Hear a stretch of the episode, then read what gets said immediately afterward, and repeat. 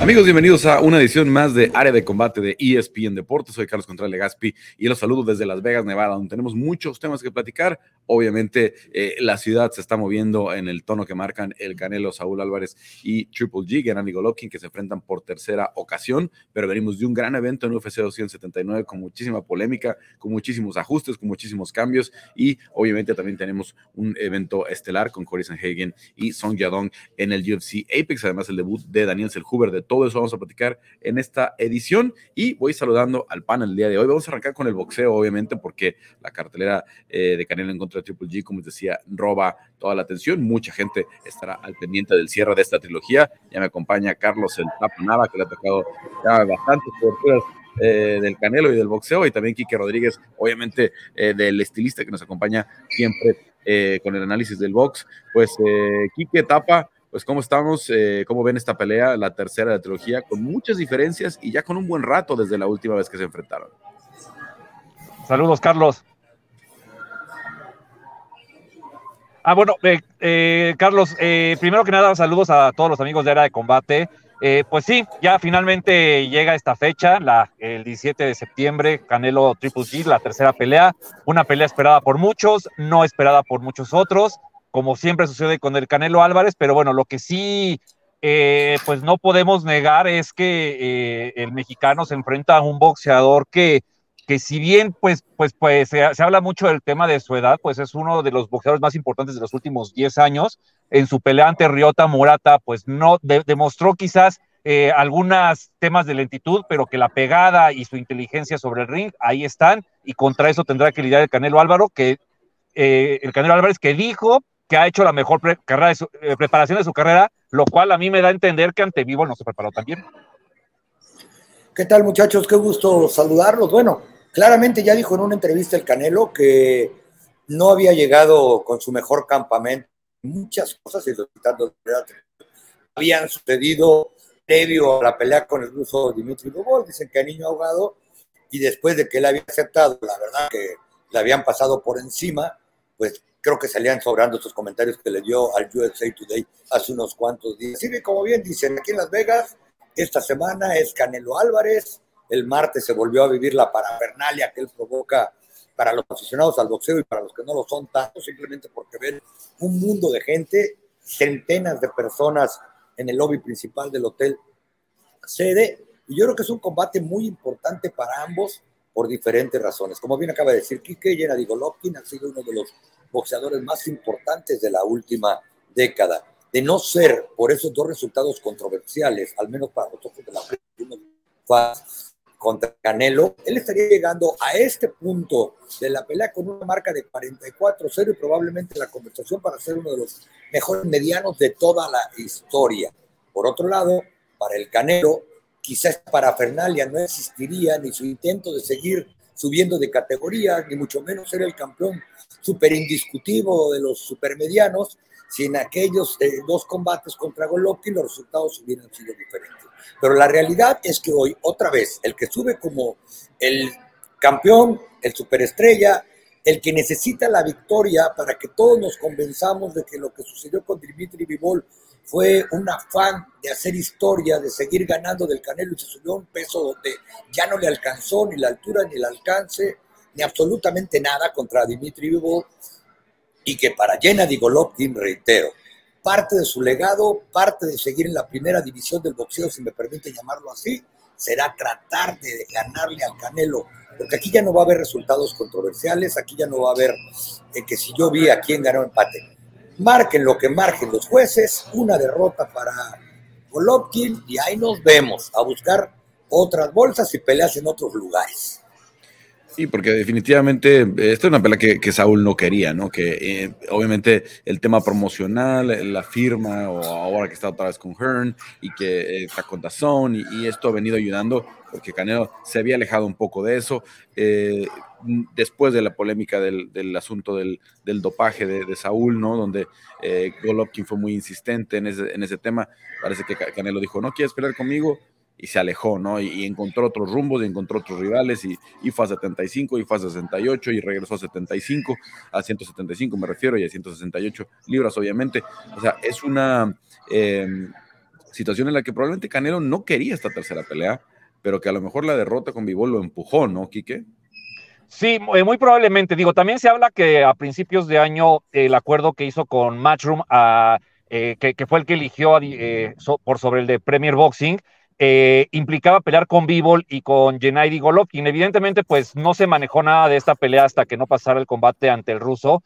Y me parece que el Canelo, pues quizás por ahí, si, si lo hubiera ganado a Bivol, eh, probablemente, aunque hubiera ya algún convenio firmado, algo que se las hubieran arreglado, hubiera escogido otro camino, a lo mejor mantenerse en la 175 y pelear con, con Beterbiev o, o con el zurdo Ramírez, yo qué sé, ¿no? Pero bueno, pasó lo que pasó y pues le quedó la opción que tenía a la mano, y pues entre comillas, más accesible que la de Golovkin. Y pues nada, ¿no? Pues me parece que también el Canelo, eh, eh, pues tiene, tiene, la obligación de demostrar que, fue una mala noche, que, sí, fue que fue un mal una mala etapa de su carrera y que la reflexión, así como sucedió con, en su momento con, tras la derrota con Mayweather, vino y vamos a ver la mejor versión del boxeador mexicano. Sí, y me atrevería a añadir que necesitaba también esta pelea con Golovkin, como bien dicen, para no tanto como un accidente, que fue una mala decisión ir a subir contra un muchacho que estaba en su prime, contra un muchacho que es un gran boxeador, contra un muchacho que está invicto desde que era Mateo, que lo ha ganado absolutamente todo y que se paseaba por la sala de prensa como cualquier hijo de vecino con cara de el sábado me van a empezar a, conocer. Nunca había visto un rival en los últimos cinco o seis años del Canelo que anduviera, reitero, como cualquier hijo de vecino por toda la sala viendo que no quería entrevistar, porque nadie, nadie le tiraba ni siquiera un lazo. Por eso cuando acaba el combate dice, ok, yo le entro otra vez con el Canelo, pero ahora sí quiero ser tratado como un verdadero campeón del mundo, no como el que vino a hacer la comparsa de, de este baile o, de esta fiesta. Un lado. por otro lado, Canelo, independientemente de los resultados controversiales o no contra Golovkin, sabe que el nombre todavía pesa. Sabe que Golovkin, desde que se enfrentaron la última vez, ha peleado contra cuatro boxeadores de poca monta, por lo menos publicitariamente, no estaban al nivel de boxeadores elite que realmente también se hubieran necesitado Gennady Golovkin, que tiene 40 años de edad, que ha bajado su velocidad, que ha bajado su punch, es aquel que subió contra Canelo la primera vez, que había destrozado a todo aquel que se le corría ponerse enfrente de él. Entonces, esto le puede dar una buena salida a Canelo, lo que será su séptima presentación en Día de la Independencia Mexicana como estelar en Las Vegas desde aquel 15 de septiembre contra Juancito López, cuando el Maravilla Martínez y Julio César Chávez Jr. estaban en la arena de enfrente dándose un tiro. Sí, aquella vez en el, en el, en el NGM Grand y en el, en el Thomas and Mack Center, ¿no? Que estaban eh, prácticamente abarrotados a ambas arenas. A ver, 168 em, libras ahora. ¿Cuál es la diferencia, eh, Tapa? ¿Cuál es la diferencia, Quique?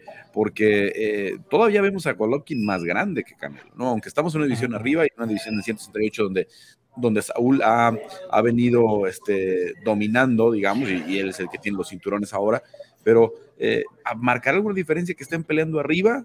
Porque yo, ya viendo el primer careo y todo eso, pues las dimensiones de, de Golovkin siguen siendo superiores a las de Saúl, ¿no? Ah, pero Carlos, Perdón, perdón, Kike, adelante, adelante, por favor.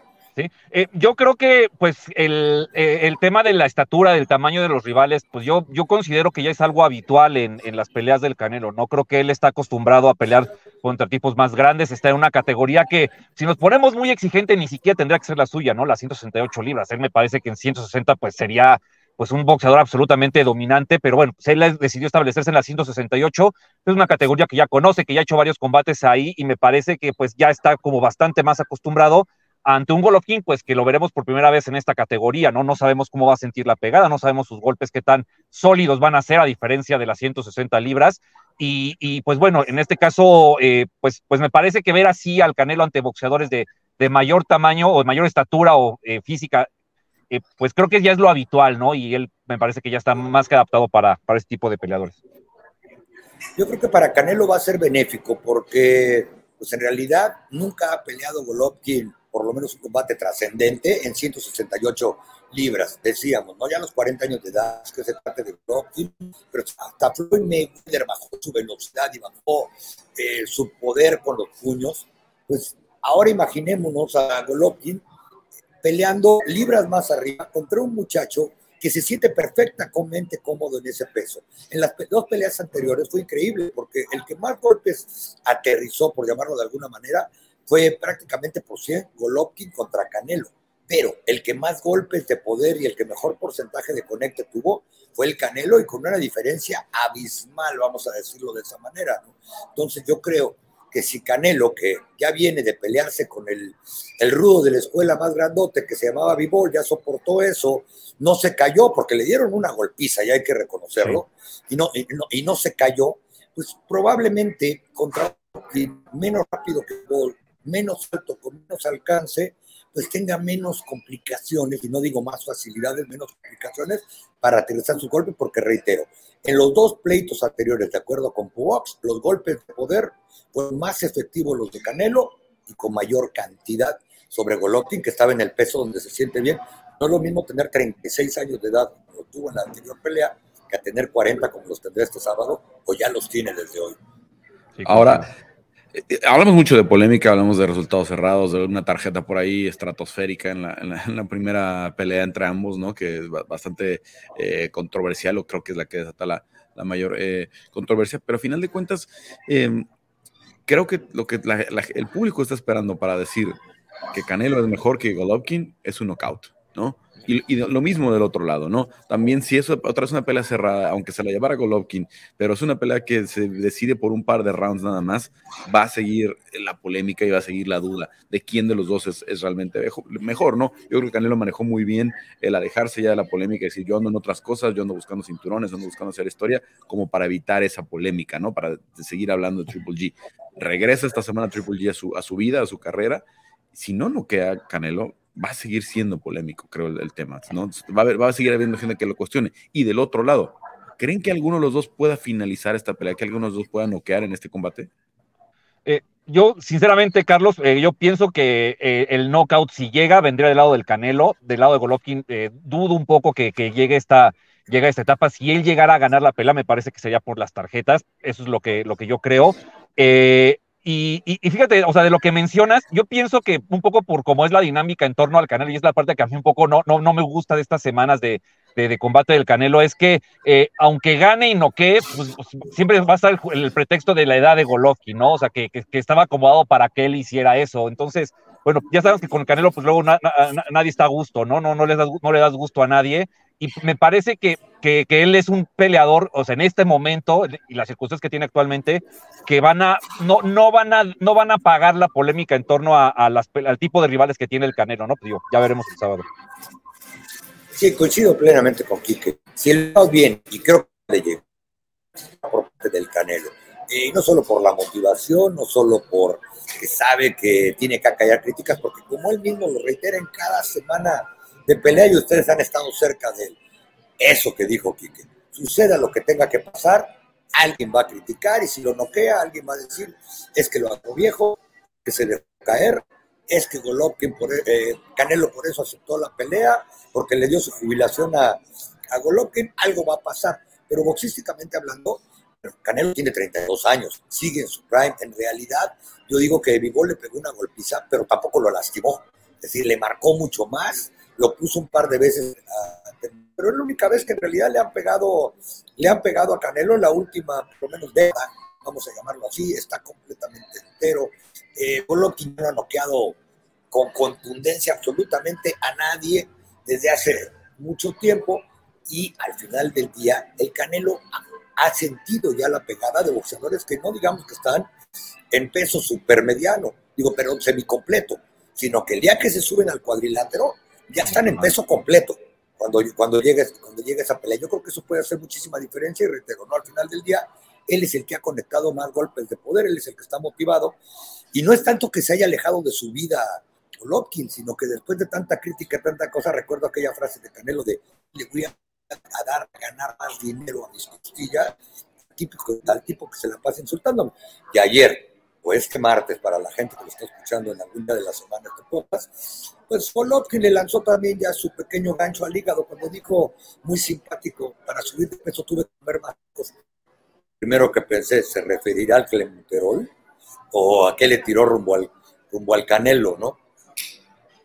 Sí, obviamente esa ha sido una crítica eh, constante y, creo que una de las razones por las cuales Canelo trató de alejarse ¿no? de, la, de la situación de, esa, eh, de esta tercera pelea que está llegando. Hablabas de etapa del, del, legado de, de, Golovkin, ¿no? Perder una tercera con Canelo, pues obviamente mancharía una carrera eh, impecable, ¿no? De, un tipo que, que, incluso iba a ser considerado mejor libra por libra del, del mundo, ¿no? Antes de, la, de, la, de las peleas de, Canelo.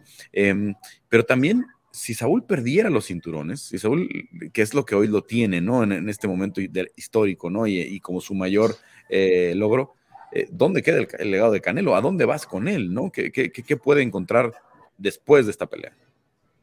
Híjole, buena pregunta, ¿eh? Adelante, Topa. No, no, y eso puede suceder, tan es así que la ley de probabilidades va contra él. Canelo intenta convertirse en apenas el tercer boxeador de la historia que depende de un campeonato de cualquier categoría indiscutible de por lo menos cuatro organizaciones diferentes. Quiere decir que no le ha resultado nada fácil a los que eran supermonarcas de algún peso eh, conservarlo después de que viene de que viene el retador, por un lado, por otro lado, pues yo creo que su credibilidad vendría, pero a la lona más rápido de lo que caiga la campanada final. ¿A qué me refiero? Y lo acabamos de platicar a que si ganando y ganándole ganando contra buenos nombres, ¿no? Esa fama que había de que enfrentaba a cartuchos quemados o Johnny Novaris, yo creo que tiene por lo menos 7, 8 años, si no es que más, que pasó de moda, no es culpa de él que haya que no haya Mohamed Ali momento, no haya gente de Sugar Ray Leonard, otros Floyd Mayweather, ¿no? Él ha enfrentado los últimos años a lo mejor que ha encontrado y porque no solamente él toma las decisiones, sino también de las promotoras y las televisoras, los boxeadores que van a vender para poderle alcanzar a pagar el billetón que cobran, ¿no? Entonces, yo creo que una derrota con Golovkin, pues por supuesto que va a encender aún más la dinamita de que perdió las dos primeras para los ojos de, mucha gente y el legado del Canelo va a tener más que un asterisco el día que se tenga que, que retirar. Porque Estados Unidos, para la gran mayoría de las gentes, este muchacho ya es un Hall of Famer y Además, viene con el chip de recuperar por lo menos el mejor libra por libra del planeta, cosa que también perdió ahora vivo y no me quiero imaginar dónde quedaría ese ranking si pierde con, con Golovkin.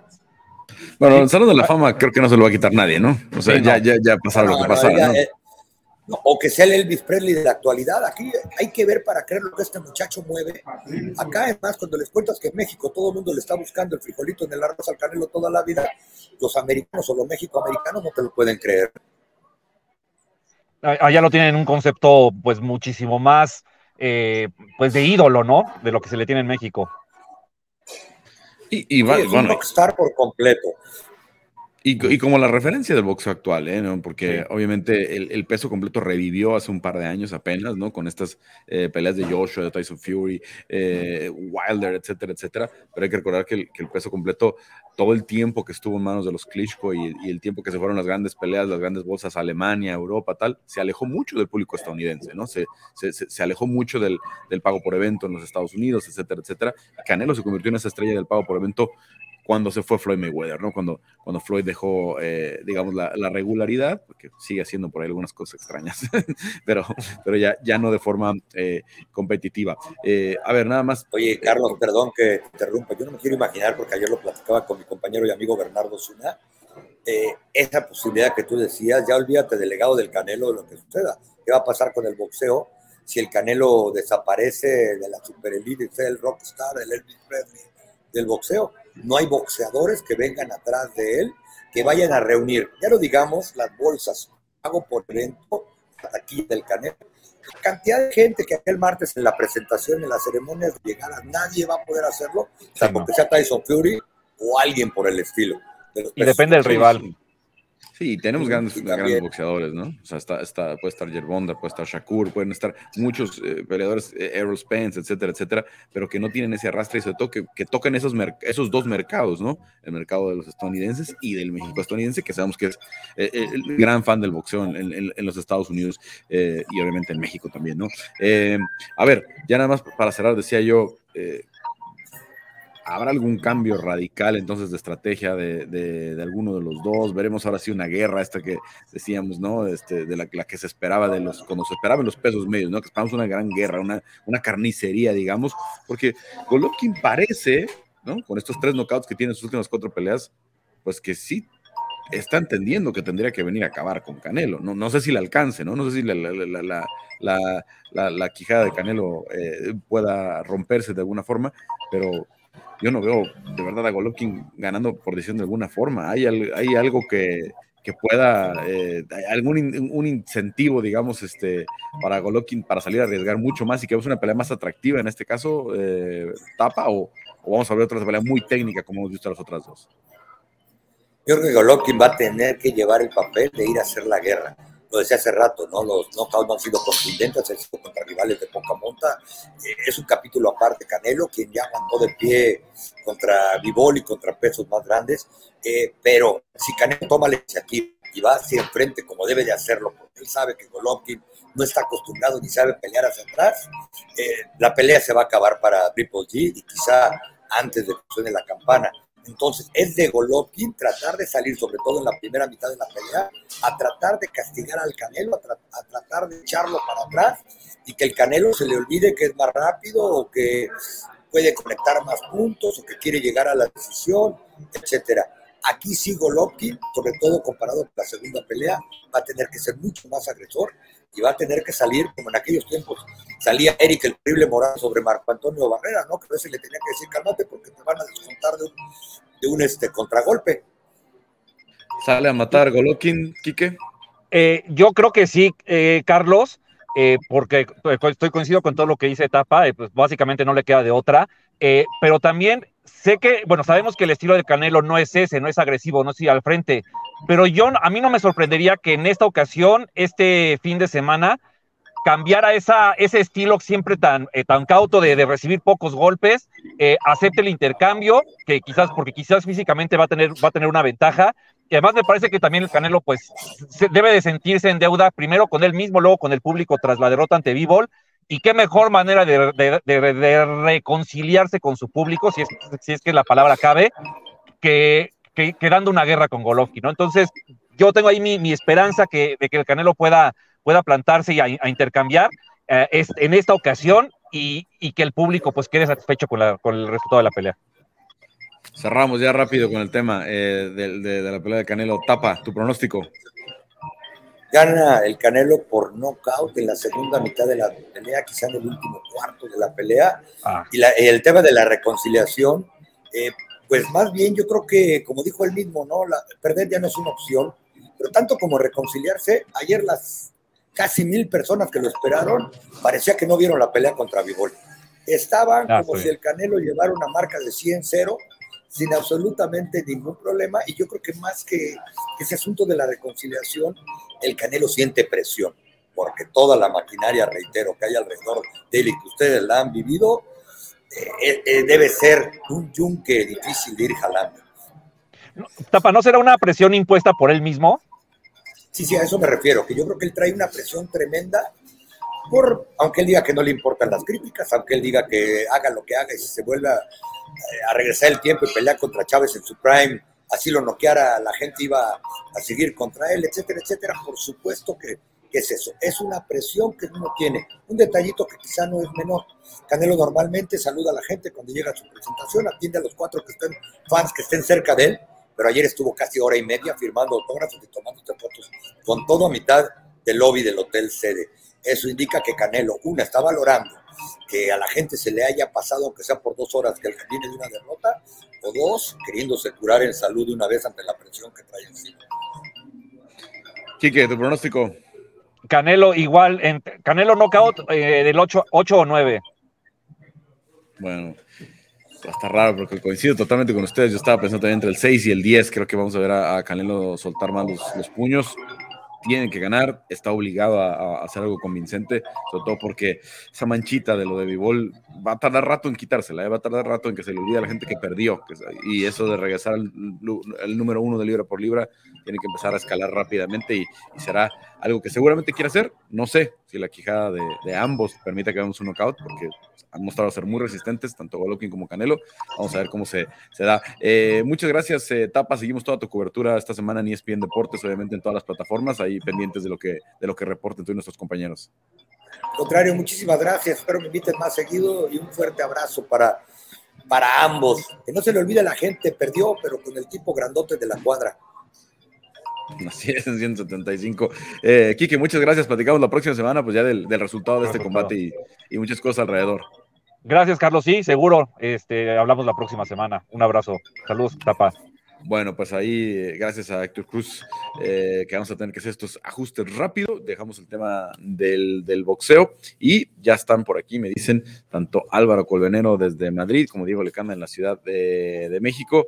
Eh, todavía en shock, me imagino, porque UFC 79 nos dio tantas sorpresas, tantas cosas que no esperábamos desde el jueves en la conferencia de prensa por la tarde, conferencia que sucedió a medias o que apenas inició y no se pudo llevar a cabo los cambios en la cartelera, eh, al final de cuentas, eh, un final feliz de contrato para Nate Díaz, que no sabemos si sea la última, ahorita vamos a platicar mucho de eso. Eh, Álvaro, Diego, pues ¿cómo vieron este evento? ¿Qué fue lo que más les sorprendió? Les quisiera preguntar primero. Vaya locura, muy buenas, ¿qué tal Diego? ¿Qué tal Carlos? ¿Qué tal amigos de área de combate? Bueno, hay muchísimo que hablar. ¿Qué más, lo que más me sorprendió realmente ya no es eh, extradeportivo, es deportivo, que le dieran la victoria a Daniel Rodríguez frente a Lee Gillian, frente al pobre Lee Gillian, que se había comprado su traje, que iba de estreno, que se le cancela la conferencia de prensa, que le ponen eh, a un rival pesando 10 libras más que él, se le va todo el game plan al garete que iba a pelear contra Tony Ferguson. Pero bueno, eh, deportivamente eso, extradeportivamente la rapidez y la estrategia que tiene la UFC para poder sacar adelante un evento que se había cargado Hanzachi eso es lo que más me sorprendió. Diego. Sí, puedo estar de acuerdo con Álvaro. Antes que nada, a todos un saludo. Eh, muy, muy, muy, buena, eh, muy buena observación. Se me había olvidado después de todo lo que había pasado. Yo la verdad, pues, bueno, obviamente igual que todo el mundo del MMA, nunca nadie habíamos visto un knockout como el que hizo Irene Aldana. Entonces, creo que eso, eso lo podemos poner hasta arriba de la lista. Podemos estar de acuerdo a lo mejor, un, un liver kick con una up kick y, terminarla después de una pelea que había sido tan de un lado en el primer round de Irene, tan del otro lado de Macy Kiazón en el segundo round, una pelea que bien podría ser candidata al menos de, pelea del año, de, de, cómo fue un, un ir y venir, de unas transiciones en el piso muy buenas y de una finalización que ni siquiera pudimos disfrutar porque no sabíamos, no sabíamos qué había pasado, ¿no? Entonces fue como, fue increíble y al mismo tiempo no lo pudimos disfrutar como fue. Es, eso a mí me sorprendió muchísimo, pero también un, Tony Ferguson que, que no, se, no se vio tan bien como se había visto en la pelea de Michael Chandler. Me sorprendió que, que lo vi como dando un paso para atrás después de, después de, de haberlo visto tan bien en su pelea de Michael Chandler. He de decir, perdona que interrumpa a Carlos, que tiene toda la razón Diego. A mí me, tocó, tuve el privilegio de narrar el evento en Eurosport y cuando ocurre la patada de Irene Aldada no sabíamos qué había pasado. Estábamos ahí, bueno, se ha caído al suelo, se ha lesionado, ¿qué ha pasado? Hasta que vimos la repetición y vimos ya la patada, que fue histórica, totalmente histórica, sí señor. No, y es algo que nadie, nadie realmente entendió lo que sucedía en la arena, todos estábamos volteándonos a ver, porque eh, primero eh, algo que hace Macy Chazón es poner sus manos en las ingles, ¿no? Entre las piernas, pensando, a todos nos hace pensar que es un golpe bajo, ¿no? Yo lo, primero que imagino es, van a descalificar a Irene, ¿no? Porque eh, sí es muy rápida la reacción de Jason Herzog, que detiene la pelea, ¿no? Que dice esto no va más, ¿no? Y al haber sido un golpe que hubiera podido ser ilegal, pues estaba el riesgo, ¿no? De que, que hubiera una descalificación por una falta, ¿no?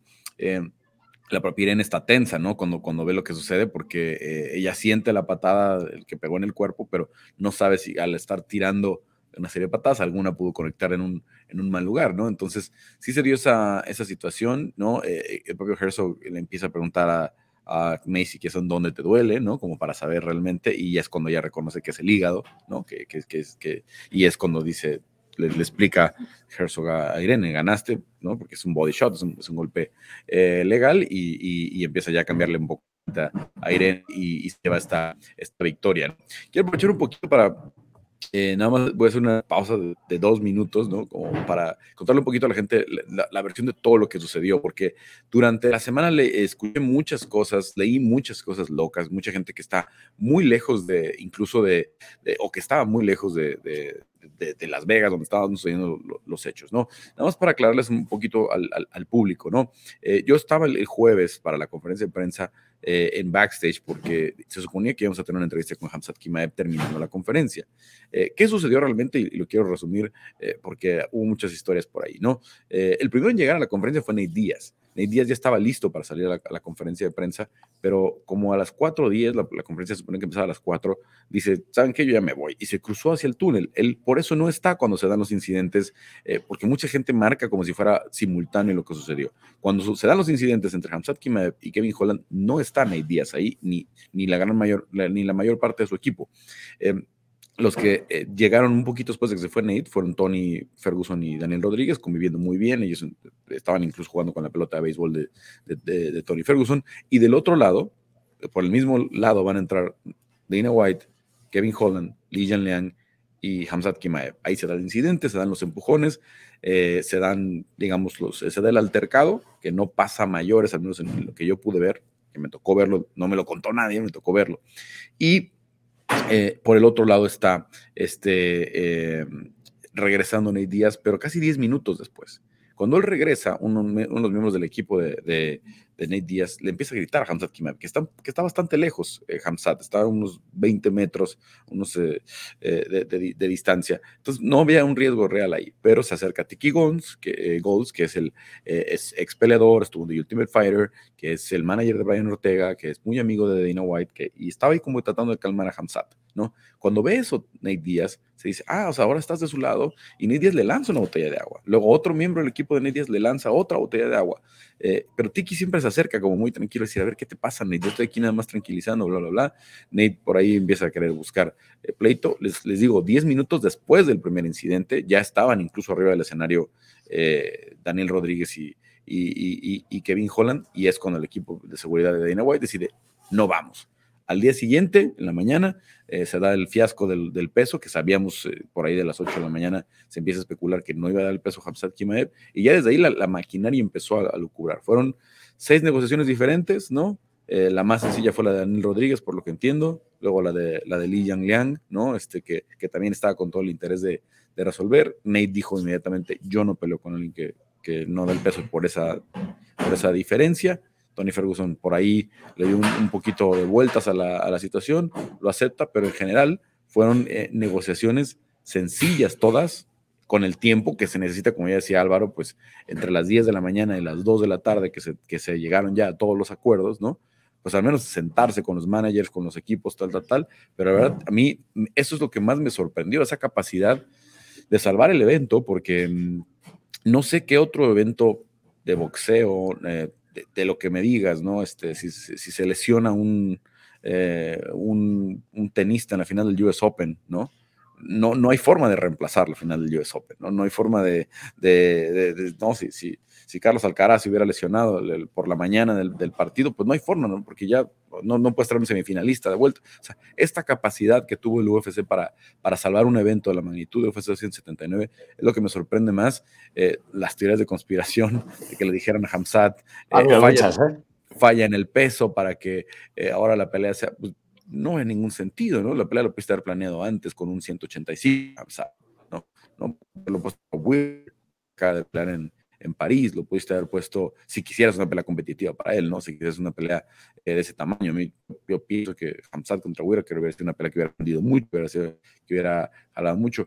Había opciones y era lo que querías, ¿no? Este, no, no, no, no había nada como atraer, ¿no? A, a, los fans o, esa idea de atraer a los fans para luego venderles un producto a última hora. No lo veo.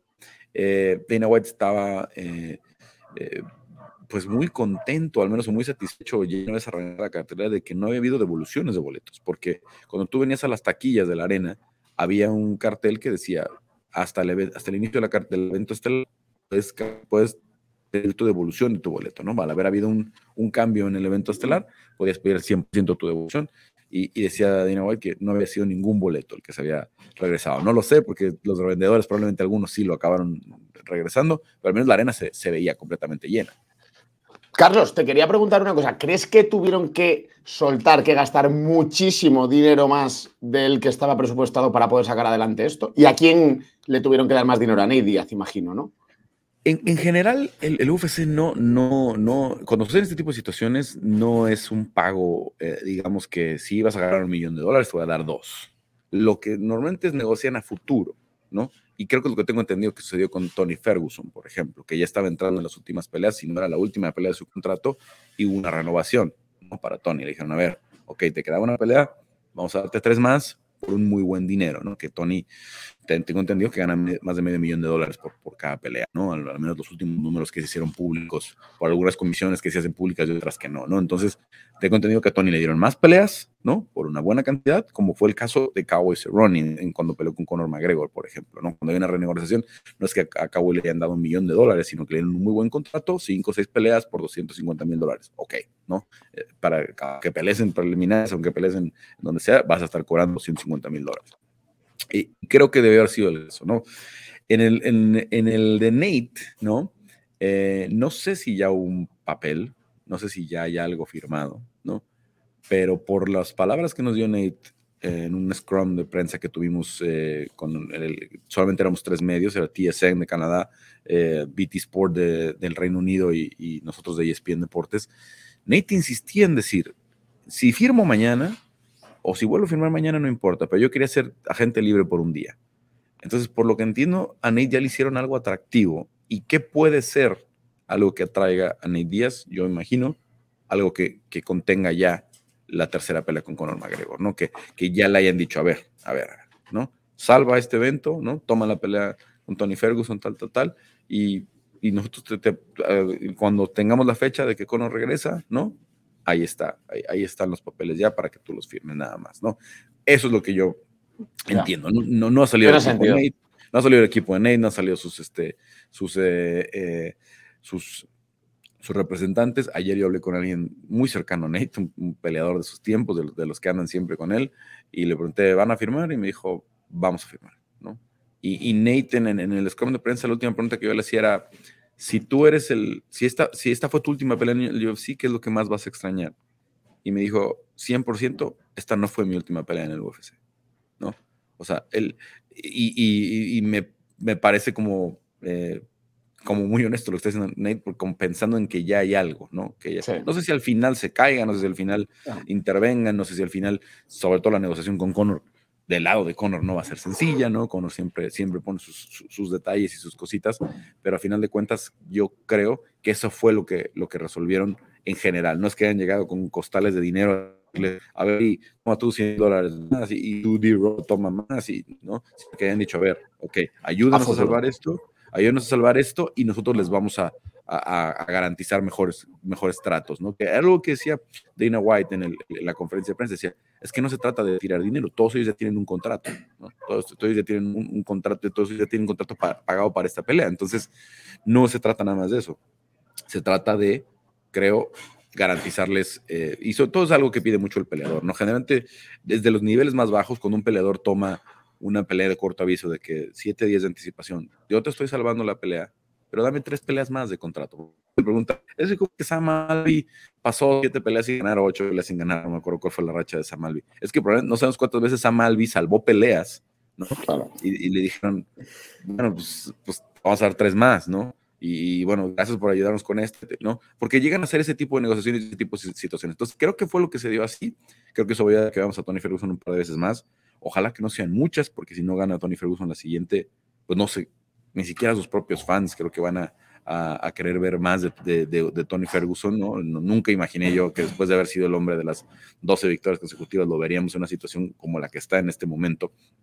Sobre todo que está en una pelea, creo, más ganable contra Nate, ¿no? Que lo que iba a hacer con Li Liang, ¿no? Porque creo que Li Liang sí las dimensiones son mayores, ¿no? Tampoco es algo que queríamos ver, ¿no? no creo que mucha gente no quería ver ni Hamzat contra Nate porque podía ser un, una pelea muy dispareja y del otro lado igual, ¿no? Nadie quería ver a, Tony contra Lee por ese miedo de decir, oh, nos van a noquear feo a Tony, a, Tony Ferguson, ¿no? Es, algo que, a lo mejor no, no quería ver mucha gente. Al final, pues creo que todo el mundo salió muy contento, ¿no? Creo que todo el mundo salió muy contento cómo quedó el, la alineación.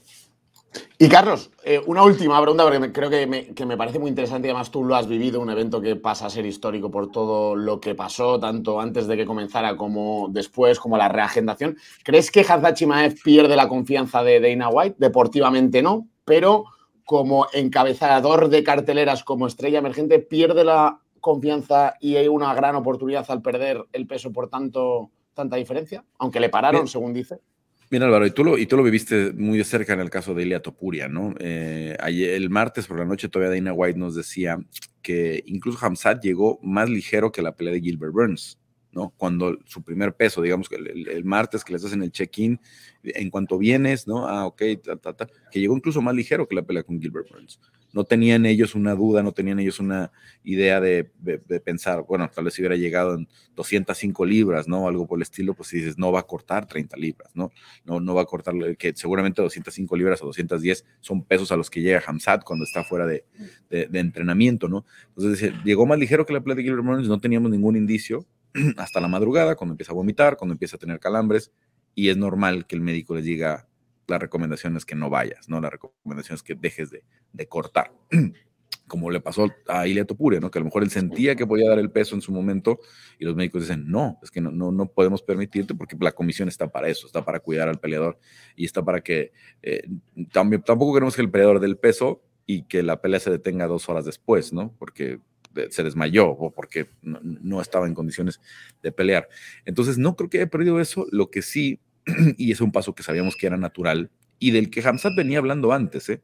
porque Hamzat decía que sentía que estaba un poco trabada la 170, porque obviamente está la posibilidad de que le den la revancha a Usman en contra de, de Leon Edwards, la revancha inmediata a Usman. Entonces decía, si yo gano, probablemente tenga que ver una pelea con Adesanya o con con este Alex Pereira, ¿no? En caso de ganar. Entonces, creo que eso va a ser el, paso lógico, darle una pelea de contendiente en 185 libras. Me gusta mucho Rob Whittaker, ¿no? Creo que eh, no hay mejor prueba para alguien como Hamzat Kimaev como Rob Whittaker. Si vence Rob Whittaker, no hay duda de que puede pelear por el campeonato de las 185 libras. Y creo que ese va a ser el camino ahora, ¿no? Darle una de contendiente principios de año en contra de eh, un Whittaker o Sean Strickland, eh, si vence a a, este, a Jared Cannonier, algo por el estilo. Es decir, ok, ya venció un 185 de top 3, top 5, es el siguiente retador. Muy interesante, se queda muy interesante. Sí, yo al final también pienso que el hecho de refrendar deportivamente un fallo en el peso, aunque, aunque suponga lo que supuso, ¿eh? que fue reagendar la cartelera y tener que soltar más billetes, aunque sea futuro la UFC, creo que al final, luego, cuando entran en la jaula, si eres tan dominante, le ha pasado a Ilia Topuria. Del peso de Ilia Topuria ya no se habla. Después de aquel caos frente a Jay Herbert, no se ha vuelto a hablar del peso. Cuando ya venga otra pelea, cuando está haciendo el corte con Edson Barbosa en el peso pluma otra vez, igual sí que vendrán los demonios, ¿no? Las pesadillas de llegar al peso, no llegará. Pero una vez que deportivamente arregló ese desaguisado, no se ha vuelto a hablar del peso, se habla de que Ilia Topuria cada vez está más cerca de, entrar al top 10, al top 5. Con lo cual yo, yo creo que Hansa Chimaev al final no va a perder ese peso que tiene dentro de la compañía, lo que sí le va a pasar es lo mismo que Ilia Topuria, que le van a decir, bueno, pues súbete un pesito más, que ahí también tiene grandes oportunidades, claro.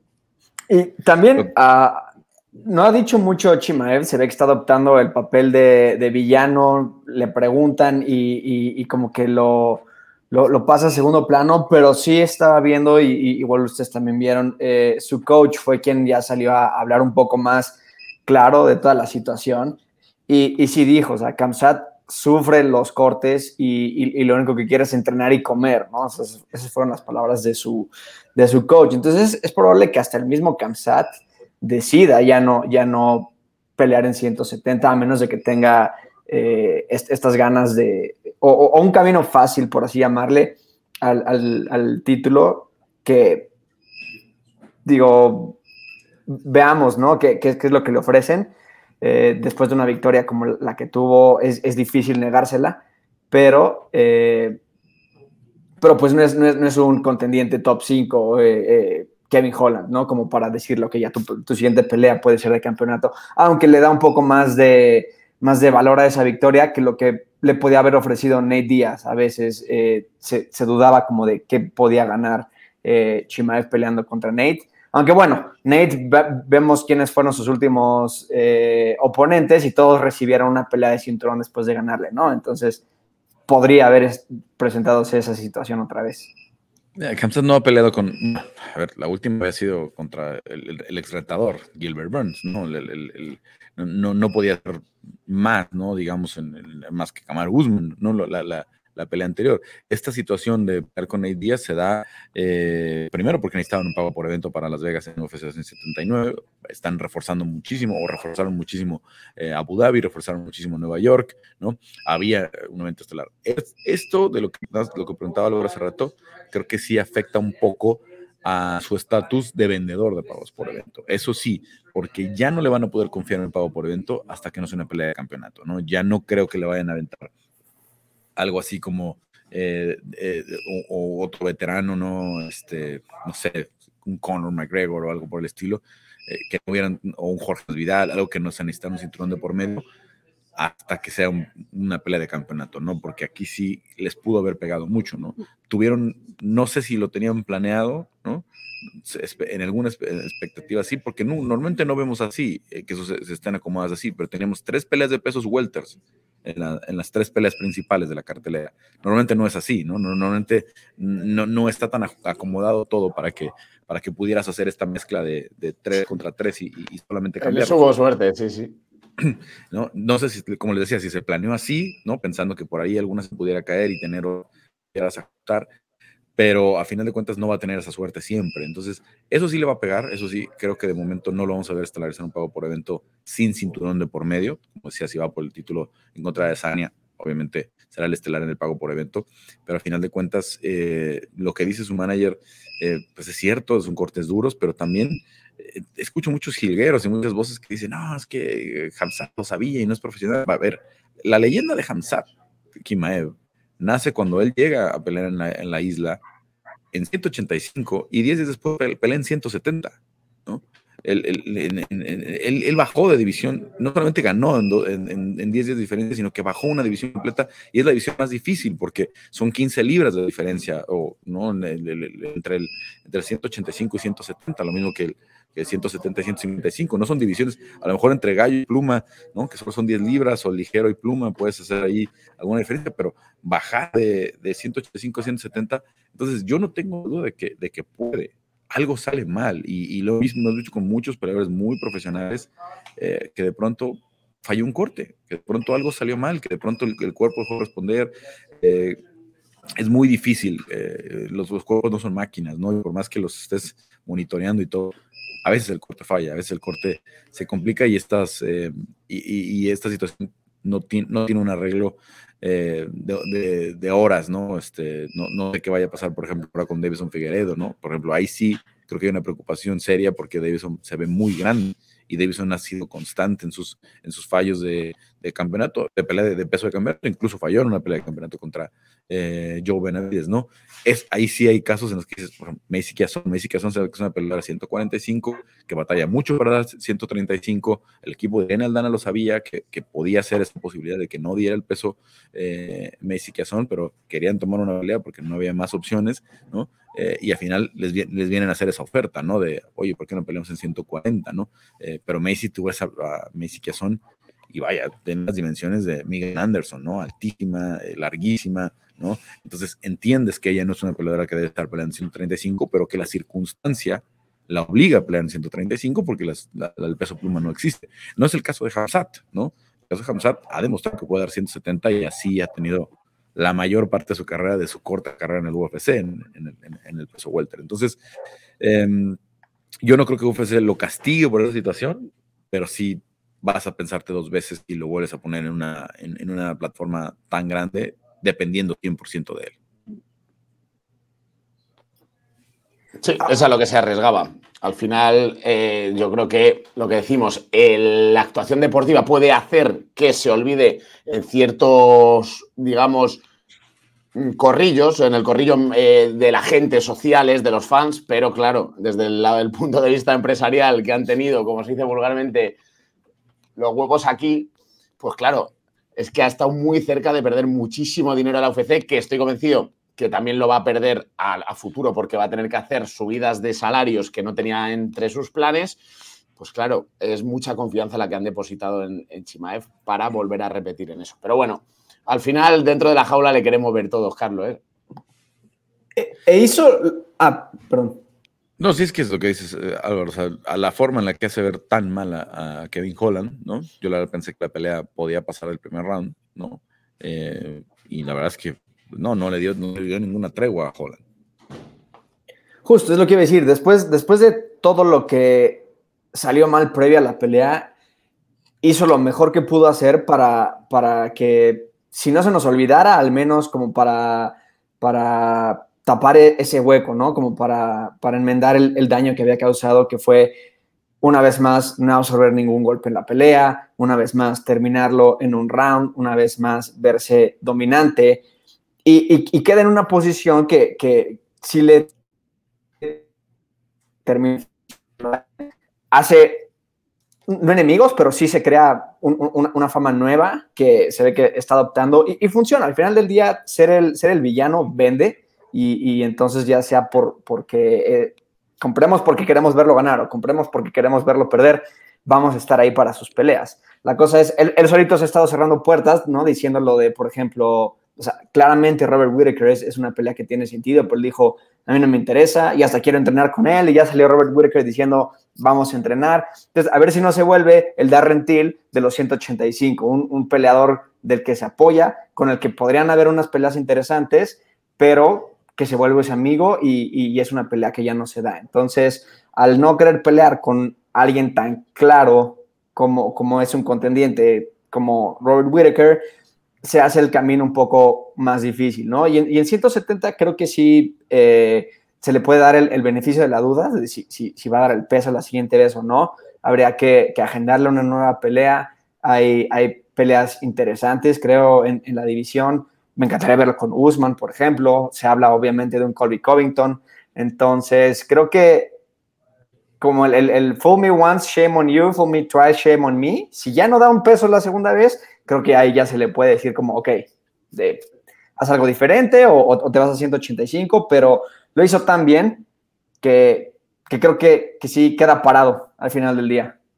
Ahora, a diferencia, por ejemplo, del boxeo y de otros deportes de, combate em, y de otras promociones, luego se tiene el, UFCPI, ¿no? que es un, tiene un, científicos, digamos, este, eh, especializados en la, en la, materia, y con varios peleadores que han fallado en el, peso, lo que van haciendo es un monitoreo permanente, ¿no? Y, y, está muy de cerca con el nutriólogo, con el nutriólogo particular del, del peleador y, se va empezando, le van diciendo, a ver, cuéntame un poco de performance. Y, están, entonces yo sí incluso pudiera arriesgarse a decir, a ver, vamos a la siguiente pelea de campeonato Kimaev, pero sí tenemos, necesitamos que esté aquí en Las Vegas, necesitamos, o que esté viniendo aquí a Las Vegas, que sus entrenadores estén muy pendientes y estén monitoreándonos y diciéndonos qué está pasando, ¿no? Normalmente en el boxeo eso va, a depender de las comisiones, ¿no? De, de, los prepesajes que hacen en el boxeo, etcétera, etcétera, ¿no? Aquí sí puedo controlar un poco y decirle con tiempo, sabes que no, 170 ya no es tu división, ¿no? Vamos a ir a 185, ¿no? Porque tu cuerpo ya no está respondiendo como respondía antes. Eh, tienen, ahí unos meses de colchón, vamos a ver qué terminan eh, decidiendo. Lo cierto es que Hamzat, eh, yo creo que después de lo del sábado, no tengo dudas, va a ser campeón en 185 o en 170, pero va a ser campeón, ¿no? Es, es, es, es una, y es una pelea que, por ejemplo, ahora ya me, se me hace muy, mucho más atractiva. Usman contra él en 185, por ejemplo, ¿no? Ver la lucha de Usman, si puede contener el, ir al suelo, ¿no? Si puede obligarlo a intercambiar, como lo hizo Gilbert Burns, que desde mi punto de vista, Gilbert Burns ganó la pelea, yo no veo cómo ganó el tercer round, Hamzat Kimaev lo vuelvo a ver una y otra vez y todo el poder lo conecta Gilbert Burns, y el volumen además de Gilbert Burns, Hamzat pega un poco o bastante el jab, pero nada más, Burns está tirando solo bombas, entonces cambió la historia porque le dieron la pelea a Kimaev, o la pelea la ganó Kibaev, pero a final de cuentas ahí está y creo que esta evolución y esto que pasó le va a dar todavía más hambre al Lobo de salir a cazar y, ser, ser el campeón de alguna de las dos divisiones en el futuro cercano y creo que será en, el 2023 cuando lo veamos eh, campeón. ¿Alguna pelea para hacer después de lo que vimos en UFC 279 este, para ustedes de decir, a ver, eh, ya hablamos mucho del tema Kimaev, ¿no? Eh, ¿Qué hacemos con Ferguson? ¿Qué hacemos con Nate si es que renueva? No, creo que el camino de Nate para mí es muy claro, es la tercera con Gregor, no, no lo veo regresando a otra cosa. Eh, pero algo más que ustedes creen que, podemos hacer después de UFC 179. está, está, está complicado, Carlos. Eh, con Tony Ferguson yo creo que habría que cuidarle un poco. Habría que... Ahora mismo, pues me cuesta pensar, pero habría que bajar a alguien del peso... Es que quizá, no sé ya si estará muy bien para dar el peso ligero, pero claro, es que si bajas en el peso welter, y quieres pegar, eh, enfrentarle contra un ranqueado, creo que todos le van a dar muchísima guerra. Por ejemplo, imagínatelo con Santiago Poncinibio, Tony Ferguson. Actualmente, con la preparación que tiene Poncinibio, con el poder que tiene en sus manos, con la evolución que ha seguido teniendo, es que creo que sería otro que pasara por encima. Entonces, si él estuviera dispuesto a bajar de nuevo al peso ligero y quiere mantenerse allí, sí que creo que le podemos buscar algún rival que sea espectacular, pero que no venga en su mejor momento, en su mejor racha, o incluso que ya tenga una edad como él, que tiene 38 años, creo recordar. 37, si no me equivoco. 37, 38. Andaba, 38, tiene 37. Sí. Con lo cual, habría que volver a, a enfocarle un poquito, porque si de verdad a raíz de lo que ha pasado en esta cartelera le van a dar dos o tres peleas más, además cuidándole bien y monetariamente, creo que ahora deportivamente es el momento de cuidarle un poquito, porque ha sido una leyenda y porque hasta con Nidia se vio bastante mal, se le vio fuera de ritmo, fuera de distancia, Em, y más allá de que este, eh, pues, eh, su carrera está cayendo en picado, es obvio y está con 38 años, no va a volver a ser eh, aquel Ferguson de la racha de 12 victorias. Creo que habría que buscarle, que ahora mismo estoy pensando algún nombre, pero no me sale, pero algo, digamos, que esté un poquito también ya de retirada. No, es que la verdad, la, las 170 tienen muchos, Belal Mohamed, Brady, Luke ahí, están ahí los, los, eh, históricos. Pero es que yo no sé si verles a esa gente que le puede hacer frente Tony Ferguson, Carlos. Ahora, algo que sí creo que... tengo claro es que Tony no va a volver a cortar 155, está muy contento en 170. está muy a gusto. Es una, división en la que él sabe que tuvo éxito antes de, ir a 155. Y creo que le diste el clavo eh, al mencionar a Santiago Poncinibio. Creo que el siguiente rival de Tony saldrá de la pelea de Santiago Poncinibio y Robbie Lawler. ¿no? Robbie Lawler en contra de Tony Ferguson. Creo que es una pelea que ah, esa, mucha gente. Esa, está bien, mira, Robbie Lawler. Robbie Lawler sí que me parece de esos luchadores que ya está de retirada. Yo, yo pensaba en un Michel Pereira por el estilo, puede, puede emocionar a, Tony, eh, que se alimenten del otro, empezar a hacer cosas creativas. Eh, creo que se podría prestar algo así también. También es alguien joven y fuerte. Pero bueno, si están hablando de, de, de Robbie Lawler, que no ha perdido esa pegada, ¿por qué no meter a, a Michel Pereira? Lo que pasa es que Michelle Pereira, yo estuve platicando mucho con Michelle Pereira después de la pelea de Johnny Walker, porque estuvo haciendo la esquina y me tocó ahí, estaban, se sentó junto a mí porque estaban haciendo las entrevistas en, eh, posteriores. Y es, inmenso Michelle Pereira, eh. es grandísimo para las 170 libras y, obviamente Tony es, más natural en 155, entonces no creo que es una pelea que le conviene nada. yo creo, Carlos, creo que un Jorge más Vidal. Jorge más Vidal, Tony Ferguson sí que puede llegar a ser una pelea que venda. Una pelea que puede haber un enfrentamiento sangriento y, bonito de ver. Pero es que ya te digo que el problema es que en el peso, él, no quiere bajar a ligero, pero es que en el peso welter son todos unos monstruos comparado con él y él está en el momento que está, que está ya pues en los estertores de su carrera. Así es, buena, buena, buenas opciones. Eh, a ver, ¿qué hacemos con Irene Aldana? ¿Qué hacemos con... Eh, eh, porque obviamente está que te enviara en el número 2 del ranking, ¿no? Ahora está Juliana Peña con la posibilidad de tener la trilogía, ¿no? Pero Amanda no tiene ninguna certeza en 145 libras, ¿no? Eh, está Norma Dumont, que viene de perder con Macy son, ahora ganó, eh, pero ¿qué hacemos con Irene Aldana? Ahora que una pelea en 145 contra Amanda podría ser interesante, ¿no? Y, ahí brincarse a lo mejor todas estas eh, trámites que, tiene todavía que resolver en 135. No ella, porque ella ya más que demostró que, tiene suficiente para dar al menos una buena pelea contra Amanda. Creo que eh, las transiciones que nos demostró contra Macy también nos, dicen que, no sería eh, tan, tan one-sided una pelea contra una luchadora como Juliana Peña, a lo mejor, si, si, si se da esa pelea y, no se hace la trilogía, pero, pero sí creo que, tiene que ser algo ya muy, muy, muy arriba, porque además eh, son pocas las, peleadoras que, finalizan como está finalizando Irene, además. Y además Irene tiene 35 años, eh, creo, y, ya tampoco está como para estar perdiendo tiempo, ¿no? Entonces, sí se lo merece. ¿Cuántos tiene? 34, es 35 en el mes de marzo. O sea, para la siguiente pelea probablemente ya estaría en 35 años, ¿no? Exacto. Entonces, pues ya, ya, ya se lo merece, ya lo demostró. Demostró que es eh, eh, entretenida a morir. Eh, y, creo que sí. Y, digo, no, no, creo que haya peleado nunca en 145 en la UFC que, yo recuerde pero pues ni siquiera hay una división como tal en 145 y si, y si lo hizo contra Macy en, en, 140, a lo mejor una pelea en 145 podría ser la opción.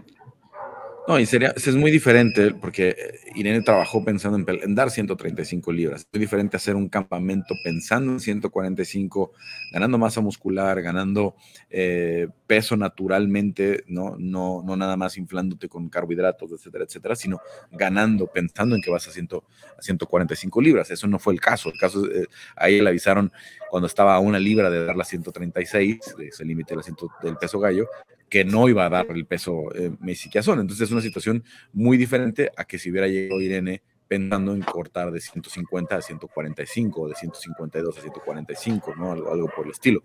El, rebote es diferente. Y la verdad es que habiendo estado en persona con Messi Kiazón y con Amanda Nunes, Amanda no es tan grande como es Messi Kiazón. Eh, Amanda llega a ser muy grande, llega a rebotar muy bien, la espalda muy amplia, ¿no? los brazos muy grandes pero lo de Messi que son es, de verdad, es, eh, tiene dimensiones de un, un, peleador 155 alto.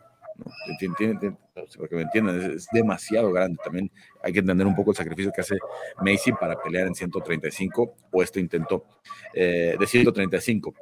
Algo más de... Bueno, te, te, a ti también, Álvaro, perdón.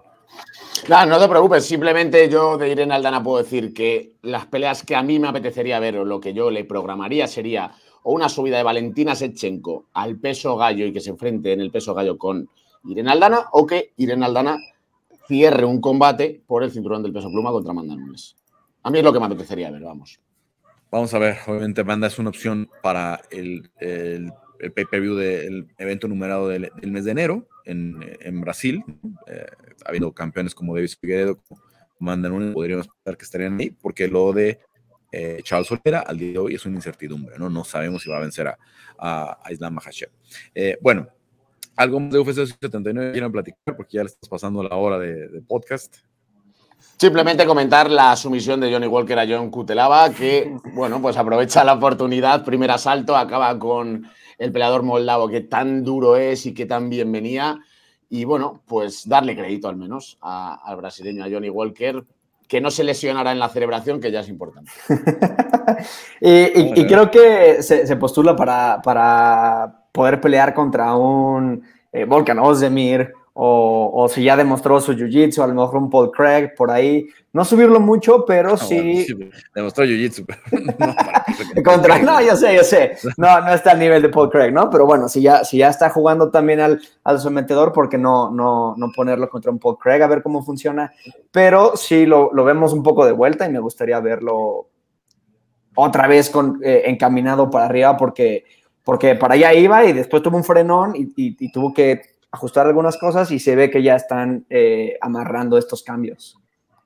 Sí, me hizo sorprendida a todos. Estaba, como les digo, estaba ahí con su esquina y el propio Cabana estaba diciendo, venías pensando en un knockout. Esto sabíamos que podía aparecer en el camino, pero no era algo que habían planeado, ¿no? Este, eh, encontré a John, de John Cutelaba, que fue una de las sorpresas de la, de la noche, sobre todo que ganara por sumisión eh, Johnny Walker. Bueno, eh, rápidamente, evento estelar este sábado en el, en el UFC Apex. Eh, quiero nada más escuchar su pronóstico. ¿Qué va a pasar? Cory Sanhagen en contra de Song Yadong. Yo le voy a Cory Sanhagen. Sí que es cierto que tenemos a Son Yadong, el mayor prospecto, la mayor promesa probablemente del peso gallo con permiso en un futuro de los hermanos Basharat, que por cierto Farid ha entrado a través del Dana Contender Series y David le tenemos peleando también en esta cartelera, pero veo un Son Yadon que aunque ha logrado grandes victorias, viene en una buena racha triunfal, se enfrenta a un Cory Hagen mucho más eh, maduro, más definido, que viene de perder eh, la pelea por el interino frente a Peter Jan, pero que ya está enfrentando a todos los grandes nombres y que con ese striking y esa distancia creo que va a imponerse y probablemente pues sea por decisión. Bueno, eh, Diego. Igual, creo que eh, va a ser una pelea muy, muy entretenida por, por el estilo de ambos que, se quedan eh, en el striking eh, y Adon creo que tiene mucho poder, pero eh, sí, yo, creo que viene muy motivado y hasta, y hasta un poco enojado Corey Hagen de que ahora quien va a pelear por el cinturón es TJ Dillashaw después de que muchos vimos a, a, Sanhagen ganar esa pelea contra TJ en su regreso. Entonces está motivado, tiene la distancia, tiene la, la, precisión y creo que eso le, le, va a ganar al, al poder que presenta eh, Song Yadong. Bueno, pues sí, vamos a, vamos a ver. Obviamente octubre también tiene mucho para el peso gallo con la, con la disputa del cinturón, con O'Malley contra Piotr Jan, y de ahí seguramente de, de, esa mezcla veremos ¿no? Al siguiente padre de San Hagen, al siguiente rival de, de, de, Yadong, por ahí se pueden acomodar mucho las cosas, y la ficha de, Chito Vera y de, de Meraj que también están por ahí, ¿no? A ver, a ver cómo se acomoda una, una división que tiene de todo y la verdad que tiene muy buenos contendientes. Yo creo hoy la más competitiva, ¿no? De, las, eh, de, todo FC, Obviamente 155 también tiene muchas cosas interesantes, pero 135 eh, creo que entre ex campeones, campeones, eh, leyendas, eh, peleadores en ascenso, tiene de, tiene de todo. En fin, hablando de 155, tenemos el debut de Daniel Selhuber, ¿no? Pocas veces un, peleador latinoamericano llega con un perfil como el de, el de Dani, invicto, ya fue estelar en Combate Américas, cuando lo llevaron a estelar en Perú a los 19 años ya tuvo grandes eh, actuaciones en, Lux Fight League, en, en, la escena local en México. Eh, se, vio, se, vio, muy bien en Contender Series, así es que ojo, porque va contra un Trey Ogden que tiene buena capacidad de sumisión, pero Dani no es un mexicano, eh, digamos, porque muchas veces piensan, no, solamente trae striking, ya es de esta nueva generación de peleadores mexicanos que en general el entrenamiento completo y tiene muy buen jiu-jitsu también, buenas llaves de piso, así es que ojo con, este, con este combate del debut de Daniel Golden Boy Cooper en esta carrera del sábado. Y tiene una excelente defensa de derribo también, lo, hemos visto presionado contra la jaula, su flexibilidad y su altura le ayuda muchísimo a que luego los single legs le cuesten trabajo, su precisión, sus high kicks, y su tamaño, o sea, es unos 180, bueno, 1,85 en, en 155, es de los peleadores más altos en la división definitivamente. Entonces, justamente, si puede evitar el piso, que creo que puede, eh, va, va a, a ganar con una finalización sorprendente, yo creo. Son de estos 155 bravos que tenemos, porque por ahí está también Joel Álvarez, que es altísimo. Eso te iba a decir, con permiso Joel Álvarez. Ignacio Bamondes también es, es, eh, muy alto. Bamondes enfrentó de su estatura, como fue Roosevelt Roberts, que ya no está en la promoción, pero también hay 155 de, de 1.90, entonces eh, es, una, es, una generación diferente ¿no? de, de, peleadores. Pero bueno, vamos a ver, hay gran expectativa por Daniel Huber. El UFC lo fue a seguir hasta Tailandia, fueron, están haciendo mucho, muchos, eh, muchos contenidos eh, sobre su debut. Y es que vamos a ver cómo le va al mexicano. Bueno, eh, Diego, muchas gracias. A ti, Carlos, Álvaro, que estén muy bien. Y sí quiero decir solamente rapidísimo, Elias Theodoru, una noticia tristísima, era muy fan y descansa en paz. Descansa en paz el, canadiense que se reveló que había estado pues con una batalla reciente con el cáncer de, de, hígado, si no me equivoco, eh, y, bueno, que desafortunadamente pues le costó la vida en los últimos, eh, en los últimos días. Eh, Álvaro, muchas gracias. Muchas gracias, siempre es un placer. Bueno, yo soy Carlos Contreras Legaspi y platicamos la próxima semana aquí en Área de Combate. Gracias a Cruz por la producción y por la paciencia. Se nos alargó un poquito el programa de esta semana, pero valía la pena con todos los temas. como les decía, Área de Combate la próxima semana, todas las plataformas de ESPN.